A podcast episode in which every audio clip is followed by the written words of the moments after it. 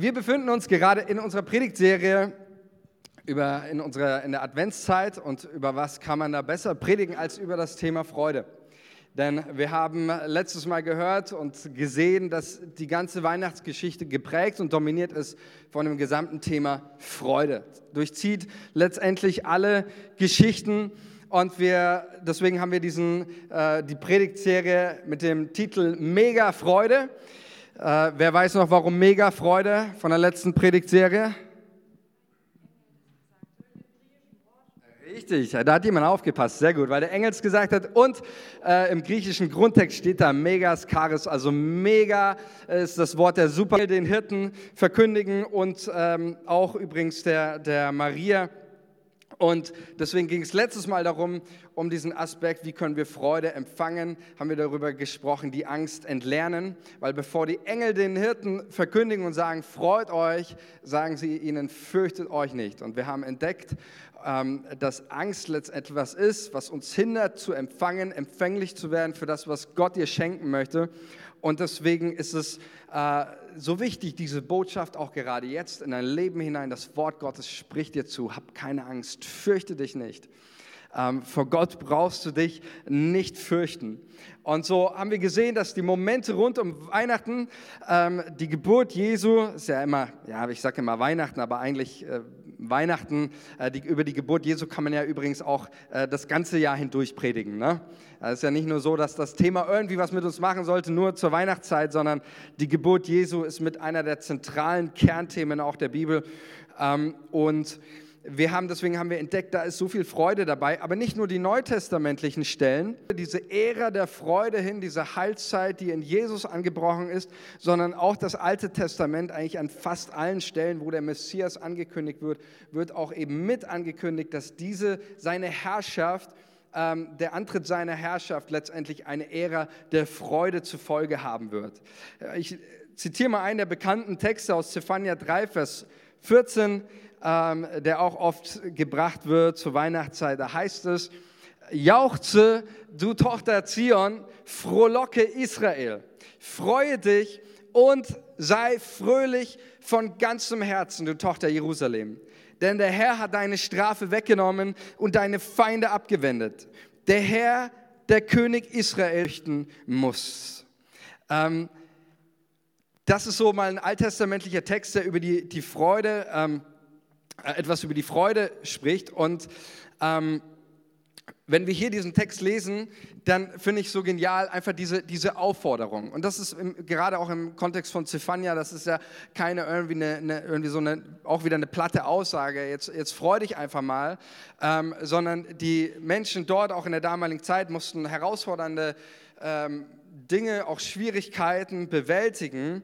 Und Zephania kündigt nach dem ganzen Gericht Gottes, ähm, aufgrund der, der Sünden Israels, kündigt er diese Heilszeit an, die auch schon dort dann immer ein Stück weit auch sichtbar wird, aber natürlich du allen Grund hast, dich zu freuen.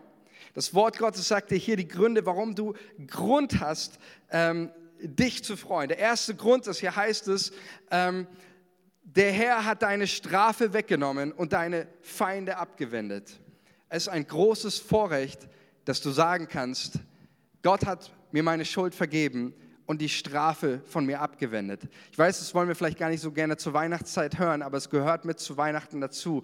Diese Botschaft. Gott ist ja nicht einfach nur irgendwie in die Welt gekommen, ähm, um, ähm, ähm, weil, er, weil er es irgendwie gerade so, so wollte, sondern es hat einen speziellen Grund. Und zwar war die Welt auf dem direkten Weg in die Hölle.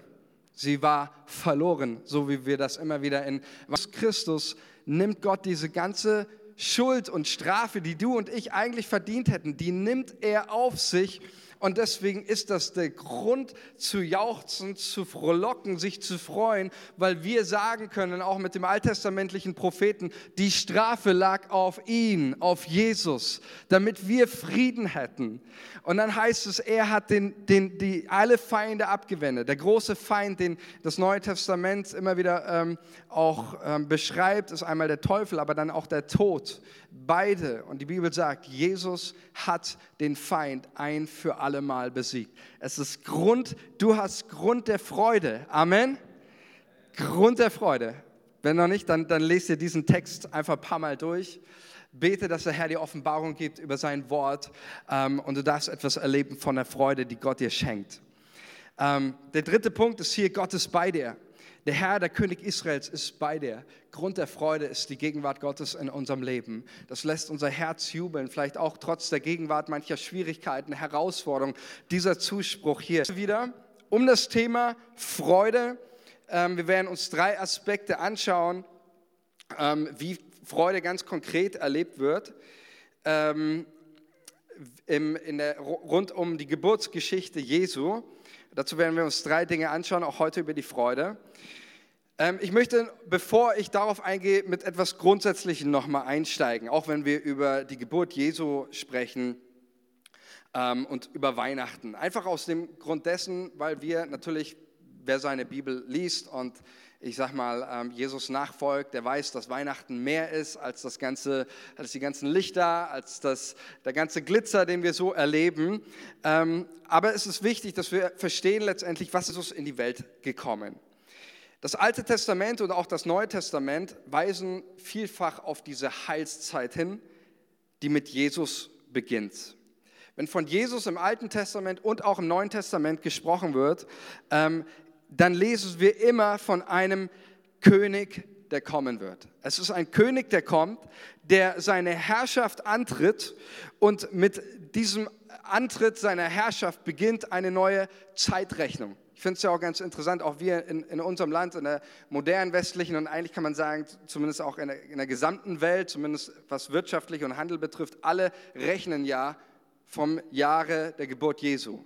Wir befinden uns 2022 verkündigt ist, ab Jesus gibt es tatsächlich eine neue Zeitrechnung, eine neue Heilsperiode mit ihm ähm, und eine neue Ära, in der Freude, Vergebung erfahrbar ist unter seiner Herrschaft. Jesus kam in diese Welt mit dem Anspruch, der Retter und der König dieser Welt zu sein. Gott wurde gestreichelt zu werden, sondern Jesus kam in diese Welt, um als König in Ehrfurcht und Begeisterung angebetet zu werden. Amen. Jesus kam, um angebetet zu werden in dieser Welt. Er kam mit dem Anspruch, ein König zu sein. Und ich glaube, deswegen ist mir das so wichtig, wenn wir an Weihnachten denken und immer nur irgendwelche Vorstellungen haben von einem kleinen, äh, süßen Jesus-Baby und kleinen Engelchen mit blonden, äh, lockigen Haaren, äh, dann geht das absolut an dem vorbei, was die Bibel uns eigentlich sagen will. Denn Jesus kam mit diesem Anspruch, ähm, Herr zu sein und seine Geburt, und das lesen wir auch im Neuen Testament, war eine absolute Kränkung der Obrigkeit, war eine absolutes, die absolute Macht geboren werden. Der König der Juden war zu der Zeit Herodes. Das war der König, der, der sich König der Juden nannte. Und als er hörte, dass Jesus der König der Juden geboren wird, was hat er gemacht? Alle Kleinkinder ermorden lassen. Warum? Weil die Geburt Jesu seine Macht in Frage stellte. Ab da an war klar, dieser Mann beansprucht den, den, den Königsthron, deswegen muss er beiseite geschafft werden. Das war übrigens auch das, das Todes, Todesurteil Jesu, ähm, dann später durch die Römer. Äh, war, ging ja nicht da um einfach irgendwelche religiösen Sachen, sondern über seinem Kreuz stand der Grund seiner Hinrichtung, Jesus von Nazareth, König der Juden. Das war ein Titel, der nur dem Kaiser zukam. Und somit war das Leben Jesu, er kam in diese An, in, mit diesem Anspruch, König dieser Welt zu sein. Er kam nicht nur, um ein paar nette Lebensweisheiten oder Ideen oder ein paar moralische Tipps zu teilen, sondern er kam, um sein Königreich zu etablieren in dem es ganz andere Werte gibt, natürlich auch ganz andere Werte von Macht, wie sie die damaligen Regierenden und König, er ist der König, der uns gezeigt hat, wie wahre Macht funktioniert, wahre Autorität im Dienen den Schwachen, den Armen, den Kranken gegenüber. Das war seine Mission. Und deswegen geht es bei Weihnachten nicht um ein nettes Fest, es geht um eine neue Ära, die mit Jesus kommt und äh, in unser Leben hineinbricht. Und jetzt sehen wir überall, wo Jesus sein Königreich aufbaut und aufrichtet und überall, wo diese gute Nachricht von diesem Königreich verkündigt wird, dass der König kommt und sein Königreich aufrichtet, ob das äh, die Engel sind, ob das später Jesus selbst ist oder ob das die Jünger sind, überall lesen wir, dass dort, wo diese gute Nachricht verkündigt wird, eine riesengroße Freude erfahrbar ist. Ähm, und tatsächlich ist es so, dass äh, Freude überhaupt ein wichtiger Schlüssel im Reich Gottes ist. Freude wird überall erlebt. Freude ist für Lukas das Schlüsselwort in seinem Evangelium. Sein Evangelium beginnt mit der Freude. Da heißt es, ähm, diese, eben, dass sie äh, große Freude hatte. Ich verkündige euch große Freude. Und das, der letzte Satz in seinem Evangelium heißt, Evangelium wird umrahmt von zwei Begriffen, Freude am Anfang, Freude am Ende. Heißt nicht, dass, dass die Menschen auch nicht Trauer erfahren, nichts Schwieriges auch durchmachen, aber es heißt, dass Freude das dominierende Thema ist bei Lukas, aber auch in, in den anderen Evangelien wird uns berichtet, die Frauen verkündigen nach der Auferstehung Jesu das Wort mit großer Freude. Petrus, seine erste Predigt nach Pfingsten, geht um den Freudenpsalm, ähm, den er zitiert. Die Apostel und die Jüngergemeinschaft erleben große Freude in der Gemeinschaft und äh, im Brechen des Brotes heißt Apostelgeschichte 2, Vers 46. Und sie erleben auch Freude in, in, Herausforderungen. Apostelgeschichte 5, 41 heißt es sogar einer, das ist einer der für mich, weil sie uns irgendwie, sie zeigen mir etwas von so einer geistlichen Reife, auch die die Leute äh, damals hatten. Da heißt es, als die Apostel vom Hohen Rat gefoltert und geschlagen worden waren, weil sie das Evangelium verkündigt hatten, da heißt es, sie aber freuten sich, sie gingen weg, sie aber freuten sich, weil sie gewürdigt worden waren, für den Herrn zu leiden. Wow, oder? Die hatten Freude darin, Freude empfinden während Misshandlungen. Äh, das ist etwas, ich zumindest kann mir das überhaupt nicht vorstellen. Ähm, aber das, was, ja, es erstaunt mich, ähm, dass dort gezeigt wird, die Leute hatten sogar Freude dabei, ähm, für Jesus zu leiden, weil sie wussten, für wen das ist. Paulus sagt einmal in Römer 14, 17 auch ein ganz wichtiger Vers, wo es um dieses Königreich Gottes ging. Ähm, da sagt er, das Reich Gottes ist nicht Essen und Trinken. Da geht es um Speisevorschriften ähm, und alle möglichen anderen Vorschriften, über die die Leute sich Gedanken gemacht haben. Paulus sagt, das, um das geht es nicht im Reich Gottes, weder um Essen noch Trinken, irgendwelche Vorschriften. Es besteht in Freude, die der Heilige Geist schenkt. Matthäus 13, 44, der letzte zum Thema Freude hier ähm, und dem Königreich Jesu. Da heißt es einmal, mit dem Himmelreich ist es wie mit einem Schatz, der in einem Acker vergraben war. Ein Mann entdeckte ihn und grub ihn wieder ein. Den Acker. Schöner Vers, oder? Wo Jesus deutlich macht, was dominiert dein Leben? Was bestimmt dein Leben? Um was geht es in der Nachfolge und im Reich Gottes? Es geht um ein Leben, das Jesus nachfolgt aus lauter Freude. Und ich finde es so, so, so, ein wichtiger Aspekt, auch wo ich diesen Vers neu gelesen habe. Ich stehe nicht jeden Morgen auf, bin ganz ehrlich, und, und spüre die Freude des Himmels jeden Moment in meinem Leben. Manchmal ist Freude wirklich etwas Umkämpftes. Ähm, aber ich möchte mal so eine Frage stellen, weil das zeigt mir dieser, dieser Vers hier. Warum hatte der Mann Freude? Als dieser Mann das, das Himmelreich, ja, als dieser Mann diesen Schatz fand, wusste er vom ersten Moment an um den Wert und die Kostbarkeit von diesem Himmelreich. Er wusste vom ersten Moment an, wie wertvoll und wie kostbar dieser Schatz ist. Und deswegen heißt es eben nicht, er ging hin, völlig, völlig mürrisch und ach, da muss ich das halt alles verkaufen und dann mache ich das halt und ja, so nein, sondern dieses Verkaufen, das scheint so als es war ihm, es war ihm eine Freude. Und ich glaube, das ist wirklich ein Punkt, ich möchte das einfach mal als Frage an uns so formulieren. Wenn wir so wenig Freude haben in unserem Leben, kann es sein, dass wir den Wert und die Kostbarkeit unseres Glaubens, unserer Erlösung, unseres Heils, unserer Rettung in Jesus vergessen haben? Kann es vielleicht sein, dass wenn wir so wenig Freude in uns ist das, was Jesus für uns getan hat, wie wertvoll ist seine Gnade, wie bedeutend ist sein Heiliger Geist, die größte Gabe, die er jedem schenken möchte. Ich glaube, dass oft der Grund ist, warum wir so wenig Freude manchmal in unserem Leben haben, ist der Grund, weil wir nicht mehr um den Wert und die Kostbarkeit Jesu und auch unseres Glaubens, unserer Erlösung, hast diesen, diesen kostbaren Schatz. Ja, dazu braucht man ein bisschen äh, Pioniergeist, dazu braucht man ein bisschen Schatzsucherinstinkt, ja, sich nicht zufrieden zu geben, wenn man vielleicht etwas nicht gleich findet, sondern weiterhin zu suchen, ähm, aber zu wissen, Gott hat etwas so Wertvolles für mich und ähm, um auch da wieder die Kostbarkeit deines Glaubens zu erfahren und darum zu wissen und dadurch Freude zu erleben. Ähm, Jesus sagt auch mit diesem Gleichnis vom Reich äh, des Himmels, sagt auch, dass Freude ein wichtiger Schlüssel ist, um für das Reich Gottes empfänglich zu sein, um das Reich Gottes zu empfangen. Ohne die Freude äh, hätte er seine Sachen nicht verkauft und hätte er das Reich Gottes nicht empfangen. Freude ist etwas Wichtiges, äh, um das, das, was Gott für dich hat, zu empfangen. Und genauso, wie ich letzten Sonntag darüber gepredigt habe, die Angst verhindert, dass du das Gute in deinem Leben empfängst, genauso hilft die Freude ähm, oder macht die Freude dich empfänglich für das Gute. Und ich möchte über drei Dinge kurz und knackig darüber sprechen, wie du Freude ganz konkret in deinem Leben. Wer es nicht wissen will, kann gerne rausgehen. Ist hier kein Zwang. Wenn du es wissen willst, darfst du drin bleiben. Wenn nicht, ähm, darfst du auch rausgehen. Wir sind eine Freikirche, ne? Das ist ganz wichtig. Okay, ich starte mal mit ähm, drei Dingen, die uns auch in, rund um die Geburtsgeschichte begegnen, wo wir sehen, wie wird Freude erlebt. Und ich möchte erstmal so ein bisschen, ähm, werde ich heute auch mal wieder exegetisch mit euch arbeiten. Das heißt, wir schauen mal ein bisschen tiefer uns ein Wort an, ein bisschen intensiver. Und sicherlich kennt ihr das, das hat man in der äh, Grundschule noch gelernt, falls man, äh, war das zu meiner Zeit damals noch, ähm, und zwar ähm, das ganze Thema über Wortfamilien.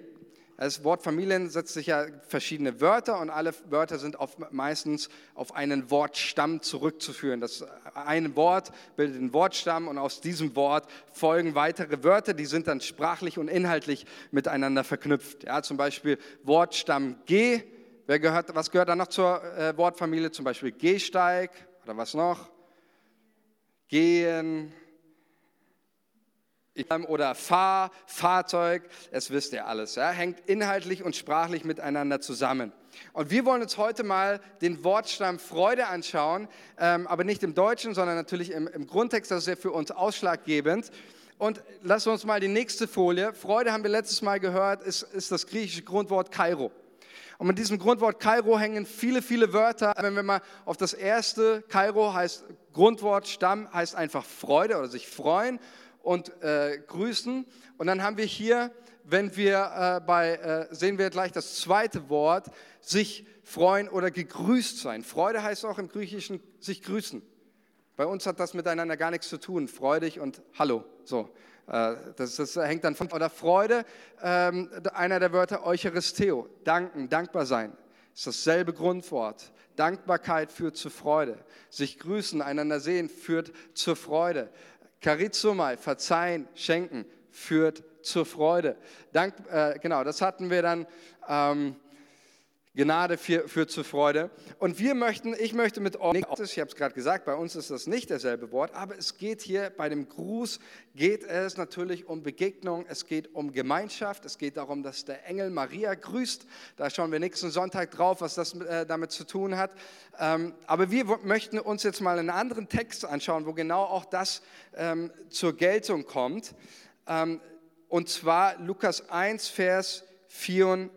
30. Da starten wir mal mit, den, mit diesem Text. Und es geht folgender Kontext, dass der Engel zu Maria kommt und ihr die Geburt Jesu ankündigt. Und Marias Antwort auf den Engel ist folgende. Sie sagt zu ihm, das sprach Maria zu dem Engel, wie soll das zugehen, da ich doch von keinem Mann weiß. Der Engel antwortete und sprach zu ihr, der Heilige Geist wird über dich kommen und die Kraft des Höchsten wird dich überschatten. Darum wird auch das Heilige, das geboren wird, Gottes Sohn genannt werden. Und siehe, Elisabeth, deine Verwandte, ist auch schwanger mit einem Sohn in ihrem Alter und ist jetzt im sechsten Monat. Sie, von der man sagt, dass sie unfruchtbar sei. Denn bei Gott und der Engel schied von ihr. Dann geht es weiter ab Vers 39. Maria aber machte sich auf in diesen Tagen und ging eilends in das Gebirge zu jener Stadt in Juda und kam in das Haus des Zacharias und begrüßte Elisabeth. Da haben wir es, den Gruß. Und es begab sich, als Elisabeth den Gruß Marias hörte, hüpfte das Kind in ihrem Leibe und Elisabeth wurde vom Heiligen Geist mir, dass die Mutter meines Herrn zu mir kommt. Und siehe, als ich die Stimme deines Grußes hörte, hüpfte das Kind vor Freude in meinem Leib. Ja, selig ist die, die da geglaubt hat, denn es wird vollendet werden, was ihr gesagt ist von dem Herrn. Erstmal richtig, richtig genial, oder? Über die Geburt Jesu. Selbst die ungeborenen Kinder hüpfen vor Freude, oder? Da können wir uns was abschließen. Vor Freude, das ist die Reaktion hier zumindest von Johannes dem Täufer als ungeborenes Baby. Ähm, auch hier steckt so viel Wahrheit drin, so viele Dinge, über die man sagen könnte, auch über den Wert des ungeborenen Lebens ähm, steckt hier so viel Wahrheit drin. Das ist ja auch in unserer Gesellschaft, ähm, wo dieser Wert sehr, sehr, sehr verloren gegangen ist, leider.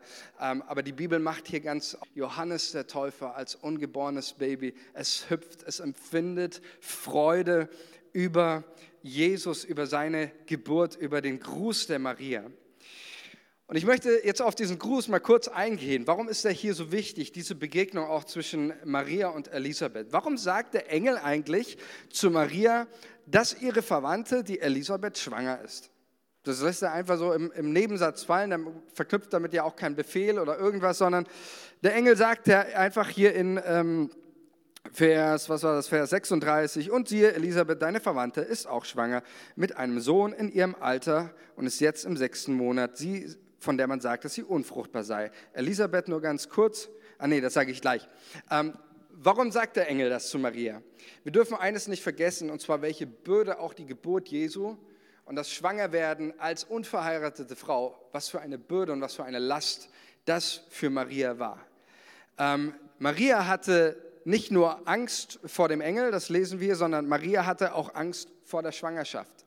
In der damaligen Zeit äh, dir wird Verachtung entgegengebracht. Ähm, und im schlimmsten Fällen, wenn man die Ehebruch oder irgendwas anhaftet, äh, ist da die, äh, bestand da die Todesstrafe drauf.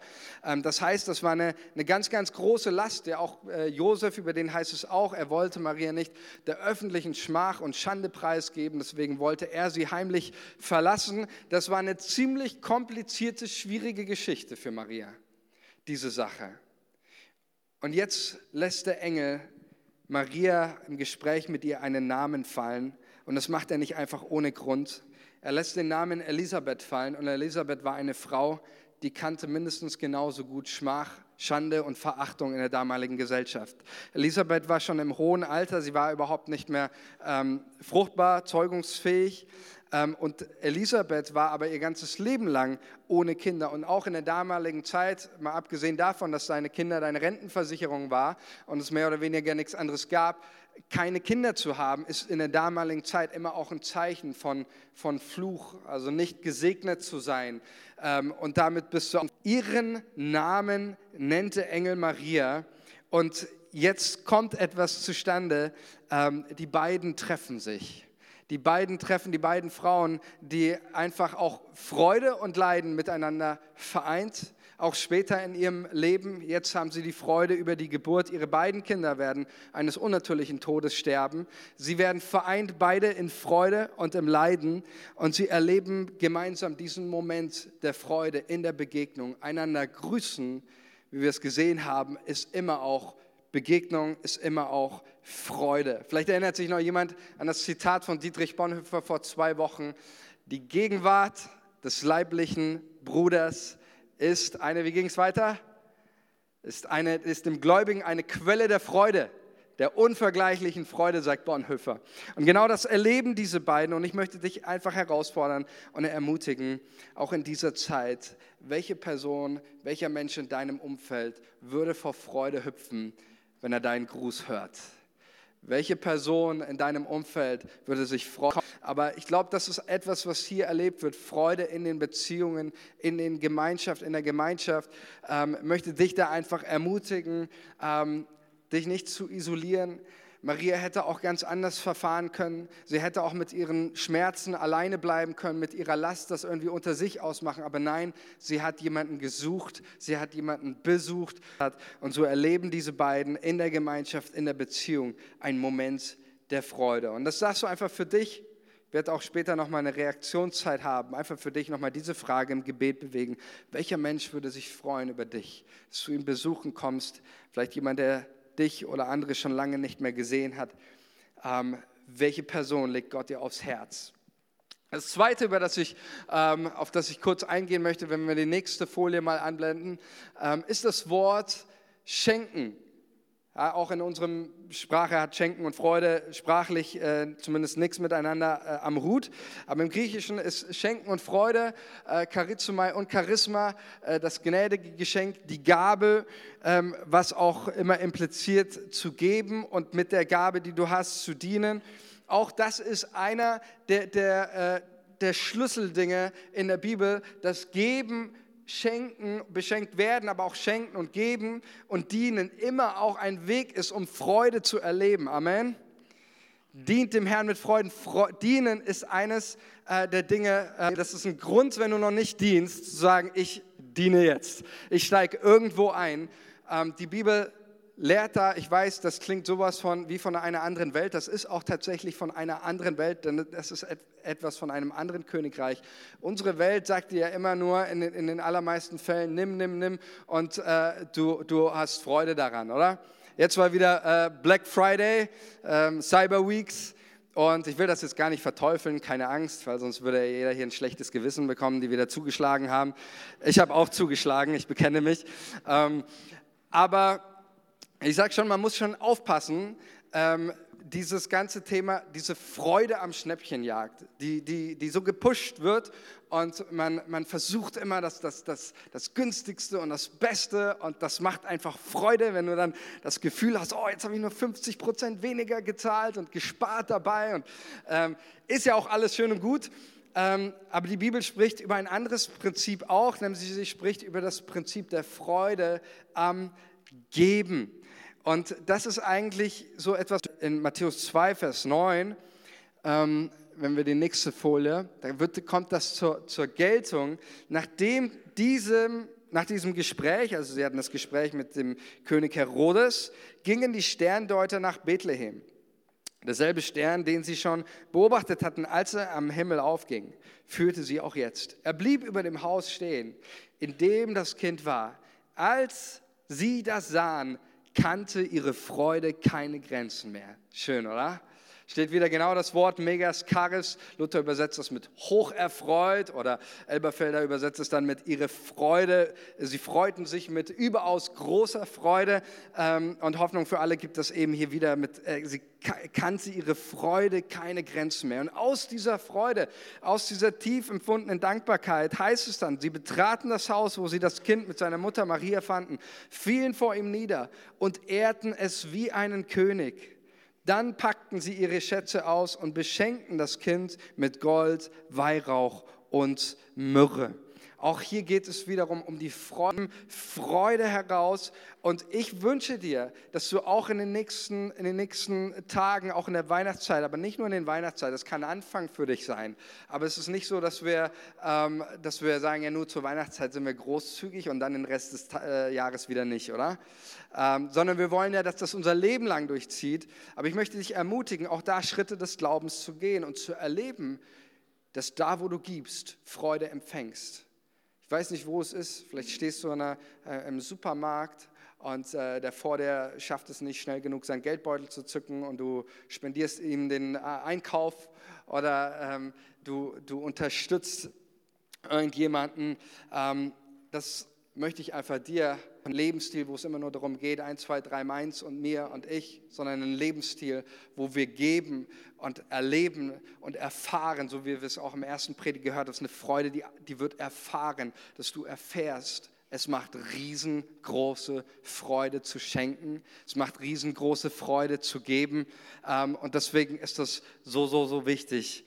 Äh, das Wort äh, geben angeschaut, das Wort schenken angeschaut, ähm, dass du da Freude erfahren kannst. Und dann kommen wir zum letzten Aspekt.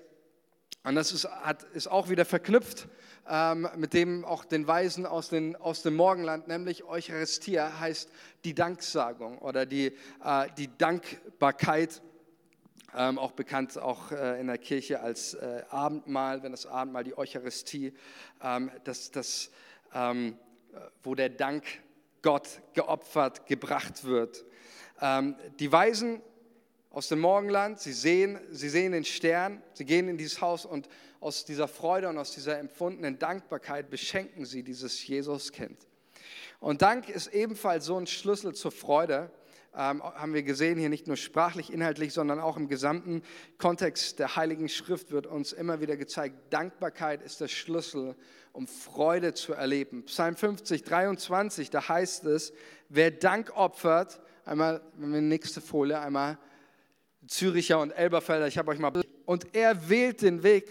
Das ist eine Entscheidung, die ich treffe. Und ich wähle einen Weg, auf dem ich ihn Gottes Hilfe schauen lasse, sagt Gott selbst. Ja, also Dank, wer Dank opfert, wer mir Dankbarkeit entgegenbringt, der ehrt mich und er wählt den Weg, auf dem ich in Gottes Hilfe schauen lasse. Und hier in der Elberfelder wird das übersetzt, wer Dank opfert, verherrlicht mich und bahnt einen Weg. Ihn werde ich das Heil Gottes sehen lassen. Finde ich ganz interessant, diesen Aspekt von, ähm, dass Dankbarkeit macht mich, wie ich gesagt habe, auch empfänglich. Es ist wie ein Weg bahnen, auf dem Gott mir immer und immer wieder begegnen kann. Und deswegen Undankbarkeit ist nicht ein Weg bahnen, sondern Undankbarkeit ist, müsste man dann übersetzen, wer undankbar ist, der baut Gott eine Mauer auf. Wer undankbar ist, den, den kann, da kann Gott nicht mehr reinwirken in das Leben. Und da kann auch tatsächlich, will ich das mal so sagen, auch geistlich dann irgendwann nichts mehr passieren. Aber Dankbarkeit ist der Schlüssel für das Reich Gottes und auch für das, was du in deinem Leben tun, äh, was Gott in deinem Leben tun möchte. Ich möchte mal, ich, ich konnte mich nicht ganz entscheiden, ähm, welche von denen, deswegen bringe ich mal einfach alle, ja. Nein, nicht 30. Ähm, aber ich bringe einfach mal drei, weil sie es einfach so auf den Punkt bringen. Genau auch das, was hier steht. Ähm, er schreibt folgendes: Nur der für das Geringe dankt, empfängt auch das Große.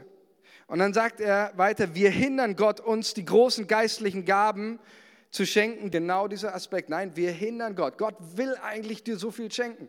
Er will dir Freude geben. Er will dir dieses geben. Er will dich überaus reichlich segnen. Aber wir hindern Gott weil wir ihm, weil wir undankbar sind und weil wir nicht mehr das, weil wir das Kleine, ich sage es mal mit eigenen Worten, einfach zu selbstverständlich sehen. Und so schreibt er ähm, weiter hier auch dann, dem Dankbaren, das ist das zweite Zitat, dem Dankbaren wird alles zum Geschenk, weil er weiß, dass es für ihn überhaupt kein verdientes Gut gibt. Dem Dankbaren wird alles zum Geschenk. Geschenk. Und jetzt kommt äh, der, der letzte, der, äh, das letzte Zitat äh, von ihm. Er schreibt weiter und sagt, Undankbarkeit beginnt mit dem Vergessen. Und aus dem Vergessen folgt Gleichgültigkeit. Aus der Gleichgültigkeit folgt Unzufriedenheit. Aus der Unzufriedenheit Verzweiflung. Aus der Verzweiflung der Fluch. Und für mich fasst das das einfach nochmal zusammen, bringt es hier jetzt zum Schluss auf diesen Punkt ähm, wenn du anfängst, dankbar zu sein in deinem Leben, wie schaut es da aus? Dankst du noch täglich für das Essen, das auf deinem Tisch steht, oder wird das einfach schnell runtergeschlungen? Ist dir das nicht mehr bewusst? Dankst du Gott noch für die Sonne, für den Winter, für die Jahreszeiten, für all die vielen kleinen Dinge? Oder nehmen wir das schon als selbstverständlich? Wir danken nicht für das Schlüssel. Dankbarkeit hat etwas mit unserem Blick zu tun. Worauf richte ich meinen Blick?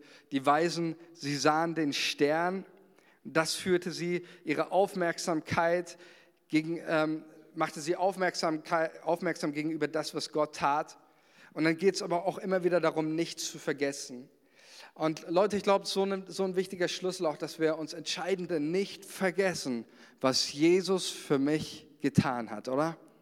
Ich werde nicht vergessen, was Jesus für mich getan hat. Ich werde nicht vergessen, dass ich verloren war, dass ich auf dem Weg in die Hölle war, dass ich nichts verdient habe. Ich werde es nicht vergessen, dass vor 2000 Jahren der Sohn Gottes in die Welt kam, um meine Schuld zu tragen, um für mich am Kreuz zu sterben. Ich will es nicht vergessen, was er für mich Gutes getan hat.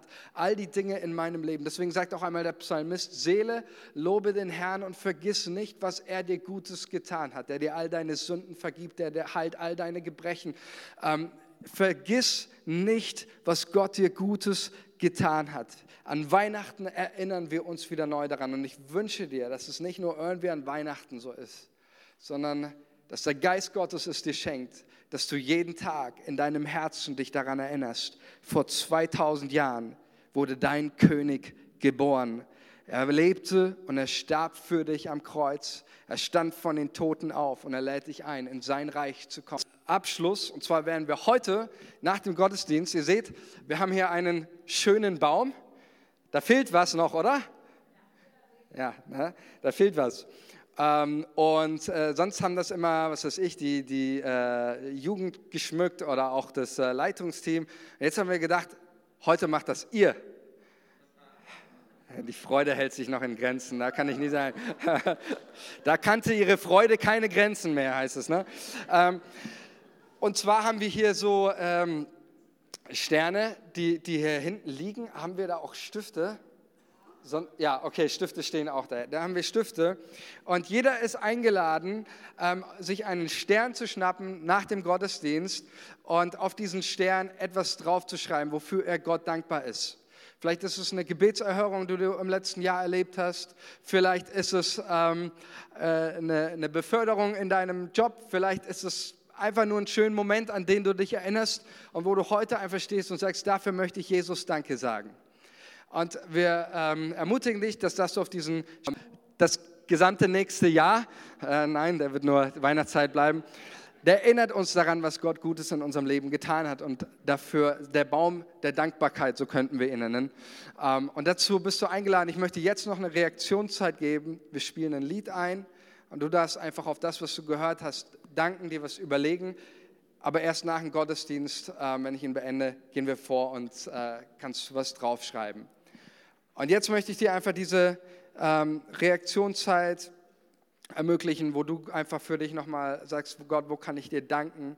Ähm, und den Geist Gottes in dein Herz einlädst, auch dass Gott da neu vielleicht auch Mauern der Undankbarkeit auch durchbricht in deinem Leben, auf dass Gott dir neu auch den Weg des Heils zeigt in, in deinem Leben. Und das, was ich auch machen möchte, was wir immer, immer auch äh, tun und so wichtig ist, ähm, ich möchte dich ganz persönlich, wenn du Jesus nicht kennst, ich möchte dich einladen und dir heute sagen, Jesus ist vor 2000 Jahren gerade für dich gekommen. Er ist nicht für eine Gruppe von Heiligen gekommen. Er ist nicht für nicht nur für sein und auch dein persönlicher Retter. Und wenn du Jesus noch nicht kennst, komm nach dem Gottesdienst auf mich oder jemand vom Leitungsteam, auf den Joni, äh, komm auf uns zu und sag, du möchtest eine Entscheidung festmachen heute. Du möchtest diese Freude, von denen die Menschen erfahren haben, äh, die diese Freude erlebt haben, die möchtest du auch in deinem Leben. Und dann, ähm, dann kommen wir zu Jesus im Gebet und du darfst erleben, wie dein Leben dominiert und bestimmt wird von Freude, die Gott schenkt. Dazu laden wir dich ein.